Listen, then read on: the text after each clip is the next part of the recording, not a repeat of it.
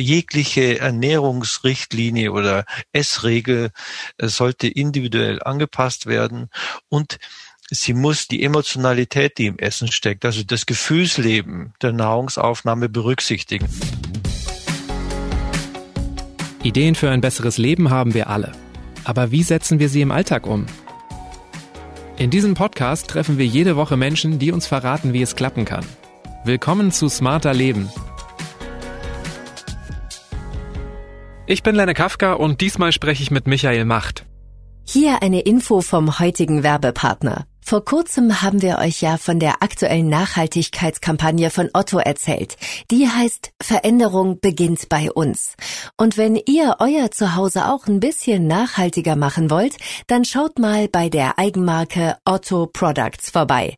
Da gibt's nachhaltig produzierte Fashion sowie Möbel und Accessoires, die zu jedem Stil passen. Mehr Infos findet ihr in den Show Notes und bei Otto. Hallo, mein Name ist Michael Macht. Ich bin Psychotherapeut und Ernährungspsychologe und habe mich lange Zeit als Wissenschaftler mit der Psychologie des Essens, insbesondere mit dem Zusammenhang zwischen Essen und Gefühl befasst. Nach einem stressigen Tag bestelle ich mir gern mal eine große Pizza und als ich das letzte Mal Liebeskummer hatte, konnte ich tagelang nichts zu mir nehmen. Wie und was wir essen, hat halt auch viel mit unseren Gefühlen zu tun. Das erleben wir alle immer wieder und dafür gibt es auch wissenschaftliche Begründungen. Michael hat jahrelang dazu geforscht und weiß genau, wie Emotionen unser Essverhalten steuern. Wie uns diese wissenschaftlichen Erkenntnisse auch im Alltag nutzen, darum geht's in dieser Folge. Und außerdem steht noch die Frage im Raum, wann Ernährungspsychologen ihr Essen tatsächlich genießen und ob es auch Tipps für den alltäglichen Genuss gibt. Hallo Michael, willkommen bei Smarter Leben. Hallo. Mein Eindruck ist irgendwie, dass wenn es um Essen geht, wenn wir darüber sprechen, dass es oft um Geschmack, um Inhaltsstoffe oder Kalorien geht, aber ganz selten über die Gefühlswelt des Essens. Wie kommt denn das? Was glaubst du? Naja, die Gefühle sind ja mit dem Essen sehr eng verknüpft und es ist im Grunde schon selbstverständlich, dass man beim Essen Gefühle erlebt, auch äh, schwächere Gefühlsreaktionen und das verliert man leicht aus dem Auge, eben weil es so selbstverständlich immer äh, gewissermaßen begleitend beim Essen auch auftritt. Ne? Wenn wir also etwas Wohlschmeckendes äh, essen, ist eben gerade die Empfindung des Wohlgeschmacks schon äh, etwas Emotionales. Ne? Also das ist nicht eine reine Geschmackswahrnehmung, salzig, süß und so weiter, sondern diese Geschmackswahrnehmung wird begleitet, wird sozusagen eingehüllt von einer emotionalen Tönung. Und das ist eigentlich so selbstverständlich, dass wir das äh, uns gar nicht mehr so bewusst machen. Okay, also weil einfach weil es so normal für uns wirkt, dass wir einfach gar nicht groß drauf achten. Ja, das ist sozusagen unvermeidlich. Wenn wir etwas schmecken, wenn wir Nahrung äh, auch schon riechen oder sehen, kommen äh, Emotionen auf, die oft nur so, sage ich mal, ein Anflug sind, also keine richtig echte, volle Emotion, wie wir es zum Beispiel von Angst, Wut oder Ärger kennen, aber eben doch eine emotionale Anmutung gewissermaßen. Und das ist eigentlich äh, etwas, was äh, aus dem Essverhalten gar nicht wegzudenken ist. Als du jetzt eben gesagt hast, ah, ist irgendwie alles so natürlich. Wenn ich was lecker finde, dann kann mich das wirklich richtig glücklich machen. Und das sind ja extrem starke Gefühle. Und da frage ich mich immer, wieso ist es eigentlich so, dass mein Körper so extrem emotional reagieren kann, wenn es doch eigentlich nur um eine Mahlzeit geht? Das hat äh, damit zu tun, dass eben die Nahrungsaufnahme existenzielle Bedeutung hat. Ne, die ist so wichtig für unser Fortbestehen, dass im Laufe de unserer Evolution sich diese starken Emotionen eben mit der Nahrungsaufnahme verknüpft haben. Also diese Emotionen, die vermitteln vermitteln uns die Dringlichkeit, die die Nahrungsaufnahme hat. Also wie wichtig es ist, äh, etwas zu essen. Der Hunger, der ist etwas ganz Drängendes und wir sind instinktiv schon äh, sozusagen darauf abgerichtet gewissermaßen durch unsere Evolution, den Hunger zu beseitigen durch Nahrungsaufnahme. Okay, und wenn ich dann etwas total Leckeres esse, also dann signalisiert es einfach meinem Körper auch, dass das jetzt erfüllt ist, dass ich jetzt satt bin, dass ich zufrieden bin, dass ich gut weiterleben kann, oder wie? Diese äh, Gefühle, wie sie mit dem Essen verknüpft sind, die haben natürlich nicht nur die Funktion, dass sie, dass sie das Essen in Gang setzen, also der Hunger, sondern auch, dass sie uns helfen, bestimmte Nahrungen auszuwählen. Wir sind ja Nahrungsgeneralisten, also Menschen essen so ziemlich alles, was Nährstoffe enthält. Und wir müssen wählen. Also es ist wichtig, dass wir die Nahrung wählen, die unseren Nährstoffbedarf, unseren aktuellen Nährstoffbedarf gerade deckt. Und wir sollten auch Nahrung vermeiden, die, die unbekömmlich ist oder vielleicht sogar giftig. Und dabei helfen uns auch Emotionen. Ja, also wir sind äh, darauf vorbereitet, auf Nahrung, die aller Wahrscheinlichkeit nach dem Organismus gut tut, auch mit einer positiven Emotion zu reagieren. Und so entwickelt sich der Wohlgeschmack und auch, also die andere Seite dieser emotionalen Reaktion eben, also die Abneigung, der Widerwille bis hin zum Ekel. Okay, ist es dann auch wirklich so, dass wir auf Dinge Appetit bekommen, die wir brauchen? Weil das klang gerade so ein bisschen so. Wie entsteht denn sowas wie Appetit oder Hunger? Es ist so, dass wir durchaus auf Nahrungen Appetit bekommen, von denen wir annehmen können, dass sie dem Organismus gut tun. Das ist experimentell auch äh, sehr schön schon untersucht worden. Wenn man zum Beispiel einen leichten Proteinmangel hat und dann eine bestimmte Nahrung isst, die versteckt Proteine enthält, dann ist schon nach einer einzigen Mahlzeit eine leichte Präferenz, eine leichte Bevorzugung für die entsprechenden Geschmacksmerkmale festzustellen, eben weil diese Geschmacksmerkmale verknüpft sind mit der Aufhebung dieses leichten Proteinmangels. Und das Gleiche gilt für andere Nährstoffe auch. Also man hat es bei, zum Beispiel auch bei äh, Kohlenhydraten äh, sehr schön nachweisen können. Okay, das heißt, mein Körper merkt sich das irgendwie. Genau, der Körper merkt sich das, ohne dass es sozusagen ins Bewusstsein kommt und richtet unser Gefühlsleben sozusagen darauf aus, ja, unsere gefühlsmäßigen Reaktionen auf die Nahrungsmerkmale, auf die Geschmacksmerkmale. Die Geschmacksmerkmale dieser einen Nahrung werden dann sozusagen zum Signal für die Aufhebung eines Nährstoffdefizits. Und so entstehen auch äh, Präferenzen. Das ist natürlich nicht der einzige Einfluss, äh, der Präferenzen entstehen lässt, aber ein wichtiger. Okay, aber wenn ich jetzt zum Beispiel totalen Hunger habe oder so und ich esse jetzt ganz viel Schokolade, dann werde ich ja trotzdem erstmal satt werden. Würde sich mein Körper auch quasi so ein falsches Verhalten dann äh, falsch merken können? Ja, das für den Körper ist das ja nicht falsch. Ja, das ist ja so, dass die Schokolade sehr gut verwerten kann, weil sie eben äh, Nährstoffe enthält, weil sie Energie enthält und das ist ja bei Hunger genau das, was er braucht. Also ist er darauf vorbereitet, das nächste Mal, wenn äh, Schokolade wahrgenommen wird, auch entsprechende, sage ich mal, Gefühlsreaktionen in Gang zu setzen, die dann die Aufnahme der Schokolade wieder begünstigen. Wie sehr können wir denn dann eigentlich unserem Appetit trauen? Weil ich weiß nicht, vielleicht kennst du das auch, wenn man in den Supermarkt geht, dann ist es ja schon manchmal so, dass man eigentlich irgendwie seinen Einkaufszettel dabei hat oder seine Einkaufs-App und dann packt man doch immer wieder, oder ich mache das auf jeden Fall so, dass ich dann irgendwelches Obst einpacke oder auch irgendwie aus dem Kühlregal irgendwelche Sachen, auf die ich dann total Lust habe, einfach spontan. Sollten wir das wirklich tun, weil wir dann vielleicht das auch wirklich brauchen? Oder kann das sein, dass es dann einfach irgendwie, ja, vielleicht auch was Falsches ist, was sich der Körper gemerkt hat? Also ich würde auf jeden Fall davon abraten, es nicht zu tun. Ich denke, das ist sehr wichtig, diese gefühlsmäßigen äh, Reaktionen, den Appetit, das Verlangen nach bestimmter Nahrung, sich dessen gewahr zu werden. Das kann natürlich auch manchmal zu tun haben mit Fehlprägungen, wenn also bestimmte Dinge zu viel gegessen werden oder unter anderen Bedingungen eben so, ich sag mal, ungünstige Lernerfahrungen gemacht wurden, äh, dann kann das auch auch so ein bisschen trügerisch sein. Aber grundsätzlich ist es etwas, was dem Körper dient, was dem Organismus dient. Und deshalb ist es wichtig, das zu berücksichtigen. Also ich würde immer davon abraten, gewissermaßen nur aufgrund von, sage ich mal, kognitiven Einflüssen, also von äh, Ernährungswissen und äh, bestimmten Ernährungsgrundsätzen die Nahrung auszuwählen und zu essen, sondern also es ist ja schon schon sehr wichtig auch dabei die die gefühlsbezogenen Prozesse zu beachten.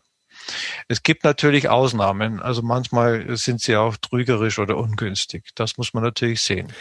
Wie ist denn das eigentlich? Also wir haben jetzt schon Hunger und Appetit angesprochen. Was regt uns denn noch dazu an, mehr zu essen? Ein häufiges Phänomen ist das sogenannte Gefühlsessen. Das betrifft auch äh, diesen Zusammenhang, den wir eben finden zwischen Gefühlen und äh, Essverhalten. Aber das betrifft nochmal eine andere Seite gewissermaßen, die sich auch ungünstig auswirken kann. Wir lernen nämlich oder viele von uns lernen äh, emotionalen Stress zu bewältigen durch Essen, weil Essen eben diese angenehmen emotionalen äh, Reaktionen auslöst, kann sie auch helfen, emotionalen Stress, emotionale Belastungen zu bewältigen. Und das ist für sich gesehen erstmal unbedenklich, aber wenn es eine bestimmte Ausprägung erreicht, dann äh, kann es sich eben ungünstig auswirken und es kann bis in den krankhaften Bereich gehen. Also dass, dass sich äh, aufgrund solcher Zusammenhänge auch Essstörungen entwickeln. Ab welchem Moment würdest du es als krankhaft beschreiben? Also, weil ich kenne das ja auch von mir, ne? wenn ich jetzt irgendwie einen, weiß nicht, einen anstrengenden Tag hinter mir habe oder eine Prüfung oder vielleicht auch ein schwieriges Interview, dass ich danach sofort Lust habe, irgendwie mir einen Snack beim Kiosk zu kaufen oder so. Und vielleicht auch sogar eine Tüte Fruchtgummi in zehn Minuten esse. Mhm. Also wenn das so, so, äh, sag ich mal, vereinzelt auftritt, ist das, glaube ich, nicht bedenklich. Wenn es aber konsistent auftritt, wenn es häufig auftritt, wenn es so stark auftritt, dass vielleicht auch das Körpergewicht äh, verändert wird, dass das Gewichtszunahme erfolgt, oder auch äh, wenn Menschen darunter leiden, ja, wenn sie das Gefühl haben, das will ich eigentlich nicht machen, aber ich schaff's irgendwie, das äh, nicht das anders zu machen. Also dann ist sozusagen äh, die Grenze Grenze da überschritten äh, hin zu einem ungünstigen Verhalten. Wobei natürlich die Übergänge, die sind äh, oft nicht so klar zu ziehen. Ne? Wenn es sehr extrem ist, dann sieht man das sofort. Aber wenn es so, ich sag mal, im subklinischen Bereich sich bewegt, dann ist es, äh, muss man genauer hingucken, äh, ob das wirklich ungünstig ist. Ne? Und das ist ja in solchen Momenten hat man ja meistens Lust, also ich weiß nicht, wie es dir geht, echt auf was Süßes. Ist es dann, weil uns Zucker so viel Energie gibt in Stresssituationen, dass der Körper das auch wirklich von uns fordert? Weil ich habe dann selten Lust auf einen Salat oder so. Ja, das, also das kann durchaus mit diesen Nährstoffen zu tun haben, die eben in, in süßer Nahrung vorhanden sind. Es sind erstmal viel Nährstoffe. Süßigkeiten haben äh, einen relativ hohen Energiegehalt, das heißt, der Körper kriegt schnell Energie. Das ist oft auch Energie, die wichtig ist. Also äh, Zucker ist eben äh, für das Gehirn sehr wichtig. Das Gehirn kann äh, unter normalen Umständen nur äh, Zucker verstoffwechseln und braucht das halt, um zu funktionieren. Das ist also für die Stressbewältigung auch sehr wichtig. Ne? Aber ein anderer Punkt ist auch, dass Süßigkeiten einfach äh, eben süß schmecken und der süße Geschmack ist angenehm. Also wenn man äh, Neugeborenen, die noch gar keine Fütterungserfahrung hatten, einen Tropfen Zuckerwasser auf die Zunge äh, gibt, dann sieht man an ihren mimischen Reaktionen, dass das etwas Angenehmes ist dass es also positive äh, Emotionen auslöst, der süße Geschmack. Und das spielt natürlich dabei auch eine Rolle. Ne? Es ist Süßigkeiten, Schokolade und anderes sind geschmacklich äh, sehr attraktiv. Ich meine, in Hollywood-Filmen hängen ja traurige Menschen auch meistens mit Schokolade oder Eis vom Fernseher. Ist denn das auch wirklich, dass uns so ein Essen besser trösten kann? Ja, besser als was ist die Frage. Ne? Also es gibt natürlich immer bessere Alternativen. Wenn man einsam ist, wäre es schöner, mit dem Menschen zusammen sein, mit dem man gerne zusammen wäre. Aber das geht halt oft nicht. Und gerade dann, wenn man sozusagen Stressoren ausgesetzt ist, die man nicht kontrollieren kann, wenn man sich äh, hilflos fühlt, dann ist für viele Menschen natürlich äh, das Essen eine, eine Möglichkeit, also diese Pein äh, etwas abzumildern. Und das ist auch sehr effektiv. Ne? Das wissen wir aus Untersuchungen die man äh, nicht nur an, an Menschen, sondern auch an Tieren durchgeführt hat. Da kann man dann die Physiologie im Gehirn und überall genauer betrachten, dass das sehr ein grundlegender Effekt ist. Ne? Also wenn ich traurig bin, kennt es auch von mir, dass ich im Grunde sonst, außer vielleicht wirklich auch so ein paar Süßigkeiten, fast nichts essen kann. Also es fühlt sich so an, als ob sich mein Magen zusammenzieht. Schmeckt uns Essen irgendwie anders, wenn wir traurig sind? Oder welchen Einfluss hat Trauer genau auf unser Essverhalten? Also das kann man auch sehr schön zeigen in äh, Studien, dass bei Traurigkeit eigentlich äh, das Essen nicht ganz so gut schmeckt. Also man fühlt sich ja äh, nicht so gut, man ist so emotional eher auf den, der negativen Seite. Und äh, das führt dazu, dass, dass alles, was man sonst erlebt, auch so äh, in so eine gewisse Traurigkeit gehüllt wird. Und das betrifft auch den Wohlgeschmack. Also wir haben Untersuchungen gemacht und gezeigt, dass bei Traurigkeit so ein Stückchen Schokolade weniger gut schmeckt als bei heiterer Stimmung. Okay, krass. Gibt es auch Untersuchungen dazu, welche Gefühle generell den größten Einfluss haben auf unser Essverhalten? Da gibt es äh, im Bereich des Gefühlsessens ein paar Studien. Da hat man versucht zu vergleichen, ob die Menschen eher bei Ärger oder bei Traurigkeit oder bei Angst oder bei Langeweile oder bei Arbeitsstress im Beruf eben essen, um den Stress zu bewältigen. Aber da hat man eigentlich nichts äh, Klares gefunden. Es sieht nicht so aus, als ob da eine bestimmte Emotion eher als eine andere das Gefühlsessen auslöst. Das ist wohl etwas, was sehr individuell ist. Also für den einen ist es der Ärger, der ihn, äh, wenn er ein Gefühlsesser ist, zum Essen bringt und für den anderen ist es vielleicht die Traurigkeit, das Gefühl der Einsamkeit. Und also wie entsteht das? Ist das, das wenn das jetzt so individuell ist, ist das irgendwas genetisch vorbestimmtes oder liegt das vielleicht doch eher an der Erziehung? Ja, also dieses emotionale Essen, dieses Gefühlsessen, ist, und das gilt eigentlich für die meisten Ess, äh, oder für alle Essgewohnheiten kann ich schon sagen, das ist erlernt. Ja, also die Lernprozesse, Lernerfahrungen äh, sind da ganz, ganz wesentlich. Die können in jedem Lebensabschnitt gemacht werden. Aber wahrscheinlich sind sie gerade so in den ersten Lebensjahren von äh, einer besonderen, von einer gewissen Bedeutung. Ne? Also der Einfluss der Bezugspersonen, Mutter, Vater und andere, das Modell, das diese Personen auch dem Kind geben, das spielt die ganze Nahrungsumgebung, ne? also die in der Kindheit und in der Jugend auch vorliegt, ja, die ist äh, ganz entscheidend für die späteren Essgewohnheiten. Und das betrifft auch das Gefühlsessen. Ne? Das ist also diese Besänftigungserfahrung beim Essen. Also man kann vermuten, dass je häufiger die gemacht wird, ja, desto eher kommt es dann später zu diesem Muster emotionalen Essverhaltens. Also gerade dieses Thema Essen äh, bewegt ja auch echt viele Eltern in meinem Umfeld, haben, glaube ich, alle da einen anderen Weg. Alle wollen es aber gut machen und keiner weiß, was die beste Lösung ist. Was würdest du den Eltern raten, ähm, was wichtig ist? Also zum Beispiel ganz viele Eltern sagen ja auch genauso wie gar keine Süßigkeiten. Oder ähm, hast du da generelle Ratschläge?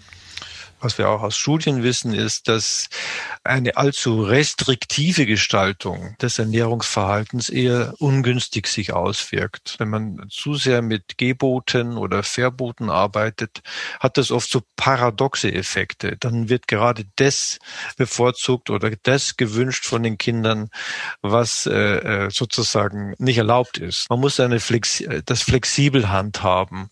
Auch selbst mit gutem Beispiel vorausgehen, das ist entscheidend. Also also die Kinder beobachten die Erwachsenen beim Essen und dieser Beobachtungsprozess ist für das äh, Erlernen des Essverhaltens ganz entscheidend. Ne?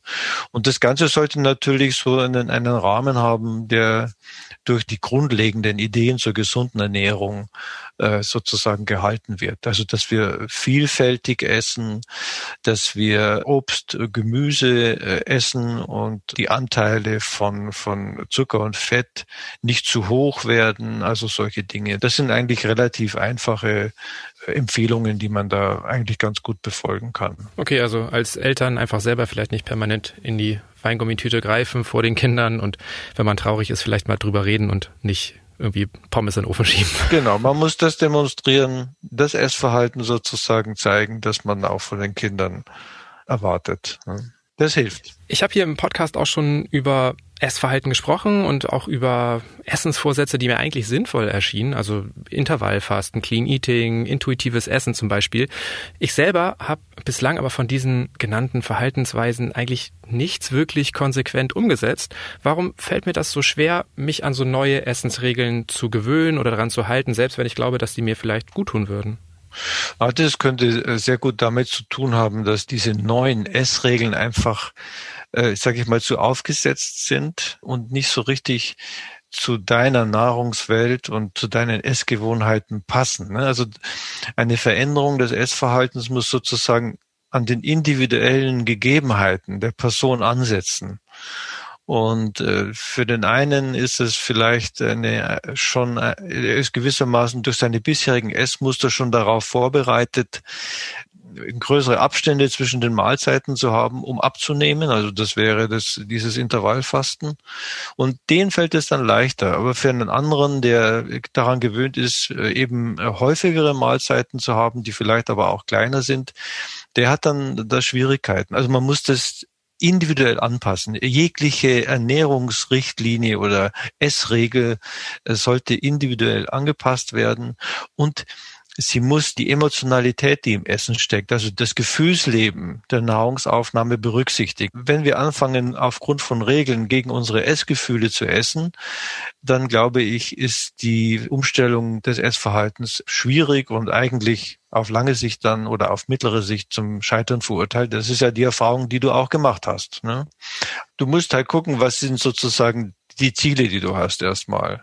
Gesund essen steckt ja eigentlich dahinter. Gut, da wäre dann die nächste Idee, was ist gesundes Essen, indem du viele pflanzliche Nahrung isst. Obst äh, sollte dazu gehören und etwas weniger Zucker und Fett. Ne? Und nicht zu viel. Und das weiß ich jetzt nicht, aber ich denke, du bist normalgewichtig. Ja, ja, ich bin eher am unteren BMI-Rand, aber schon mein Leben lang. Okay, dann ist das alles sozusagen im Balance. Und äh, es klingt für mich jetzt so, als ob du schon äh, gesund isst. Das heißt, du meinst einfach, man muss sich vielleicht auch manchmal gar nicht immer noch mehr Regeln aufhalten.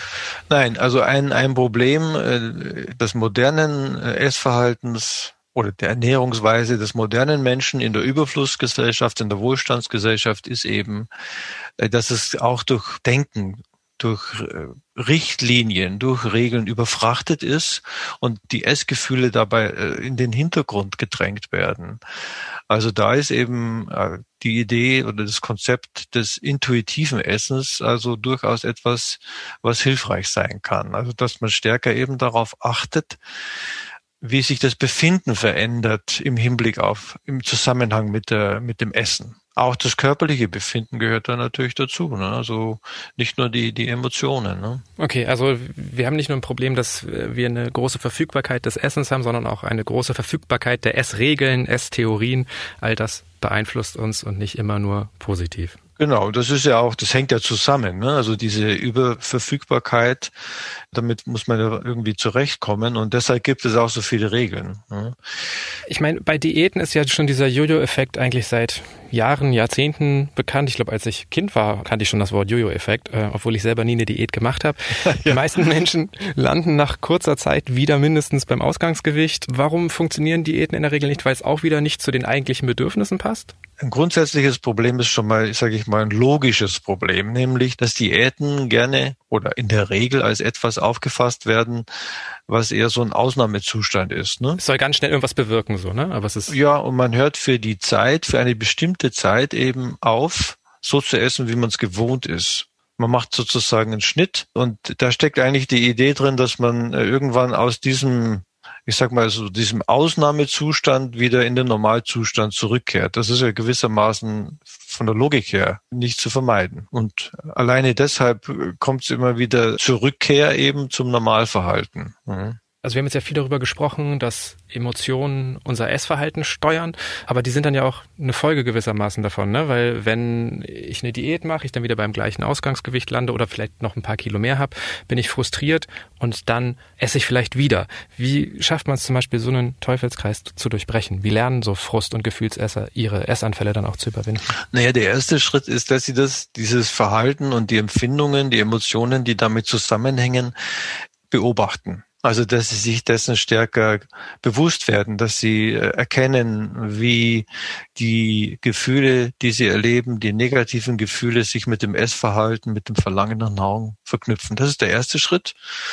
Und im zweiten Schritt äh, geht es darum, den Impuls zu essen, beispielsweise bei Traurigkeit zu kontrollieren. Ne? Also nicht äh, gleich zu essen, sondern erstmal den Impuls auszuhalten und dann im dritten Schritt Möglichkeiten zu finden, das negative Gefühl, die Traurigkeit, den emotionalen Stress anders zu bewältigen als durch Essen. Also das sind drei Schritte, die da ganz wesentlich sind und die äh, dann im Laufe einer gewissen Zeit auch erst wieder erlernt werden müssen. Das kann man nicht so nachlesen und eins, zwei, drei und dann äh, mache ich es gleich äh, heute Abend, sondern das ist etwas, was man über die Zeit hinweg äh, üben muss und schrittweise äh, sich gewissermaßen erarbeiten muss. Da ist auch oft eine, eine therapeutische Anleitung äh, notwendig. Ne? Das ist alles andere als leicht. Ne? Aber gerade dieser Schritt zwei, die Impulskontrolle, die fällt ja wahrscheinlich allen Menschen am schwersten, würde ich denken. Also gibt es da irgendwas, was ganz konkret helfen könnte? Auch so Menschen wie mir, die vielleicht einfach nur ab und zu eine frustrierte Essattacke haben und dann schon wieder an der Süßigkeitenbox oder am Kühlschrank stehen und denken,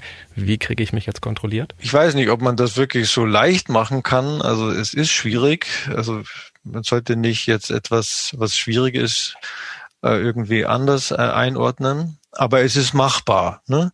Und äh, man kann es lernen. Und ich würde das so anfangen, dass ich erstmal diesen Impuls wahrnehme. Also wenn du vorm Kühlschrank stehst, dass du innehältst eine kurze Zeit, vielleicht nur einige Sekunden, zehn Sekunden oder so, und beobachtest, wie sich dein Impuls anfühlt. Also das wäre so der erste Schritt. Eine Achtsamkeitsübung ist das ja im Grunde. Das ist eine Achtsamkeitsübung, richtig, ja. Und dieses wertfreie Beobachten dessen, was gerade in dir passiert. Ne? Und dann kannst du auch mit der Zeit äh, oder vielleicht auch schon auf Anhieb erkennen, dass der Impuls, den du hast, nochmal ein anderer Prozess ist als das Verhalten selbst. Wenn es dich irgendwo juckt, ist der Juckreiz ist was anderes als das Kratzen. Das geht oft so schnell ineinander über, dass man das gar nicht unterscheidet. Und diese Unterscheidung zu erlernen, ist gewissermaßen der erste Schritt zur Kontrolle. Und wenn du dann das bisschen äh, geübt hast, dann kannst du mal versuchen, das länger auszuhalten. Du hast das Bedürfnis, du hast das Verlangen nach bestimmten Nahrung, nach Schokolade beispielsweise. Und dann versuchst du einfach nur, du setzt dich hin und beobachtest dieses Verlangen möglichst lange. Und dann machen viele Menschen die Erfahrung, dass das Verlangen, dass der Impuls nach Nahrung nachlässt, ohne dass man isst. Und das ist eine sehr hilfreiche Erfahrung, die dann auch wirklich helfen kann, besser zu kontrollieren. Also das ist ein wichtiger Punkt. Das, das der andere ist, dass man natürlich lernt, mit diesem Stress, den man hat, Traurigkeit oder Arbeitsstress, anders umzugehen. Ne? Dass man versucht, das anders zu machen. Also alternative, also Fertigkeiten entwickelt, diesen Stress anders zu bewältigen als durch Essen. Okay, Sport machen, Klavier spielen, was auch immer einen davon ablenkt. Ja, zum Beispiel, wenn man Klavier spielen kann, ist das sicher eine, eine, eine Möglichkeit. Man könnte das sozusagen auch an der Wurzel packen, das Übel, ja, wenn man sich immer einsam fühlt, dass man äh, mehr soziale Kontakte sucht, wenn man Arbeitsstress hat, dass man da versucht, die Arbeitsstruktur zu verändern, wie auch immer. Ne? Also es gibt da viele Möglichkeiten. Wir haben hier im Podcast schon ganz häufig über gesundes Essen und gesunden Umgang mit Essen gesprochen und jetzt wirkt es auf mich gerade so, als ob ein wichtiger Teil davon auch einfach ist, überhaupt erstmal zu erkennen, dass unser Essverhalten ganz, ganz viel mit unseren Emotionen zu tun hat. Also kann es sein, dass ganz vielen Menschen das gar nicht so bewusst ist? Ich weiß nicht, also wenn man die Menschen danach fragt, dann würden sie ja immer sagen, ja, das hat viel mit den Emotionen zu tun, denke ich. Ne? Also auf der Ebene ist es, glaube ich, schon äh, da, dieses Wissen und das Bewusstsein dafür. Aber im Vollzug des Essverhaltens, also im Hinblick auf den emotionalen Stress, den wir erleben, da geht es oft unter, weil man es irgendwie nicht realisiert. Ja, und im Alltag, ja, da ist es also nicht so da. Und äh, du hast ja auch diese ganzen Essregeln erwähnt, ja, die so äh, durch die Welt äh, gehen. Da kann man ja ganz, ganz, ganz, ganz viele finden. Und die werden auch so äh, gewissermaßen hingeworfen, so nach dem Motto Vogel friss oder stirb.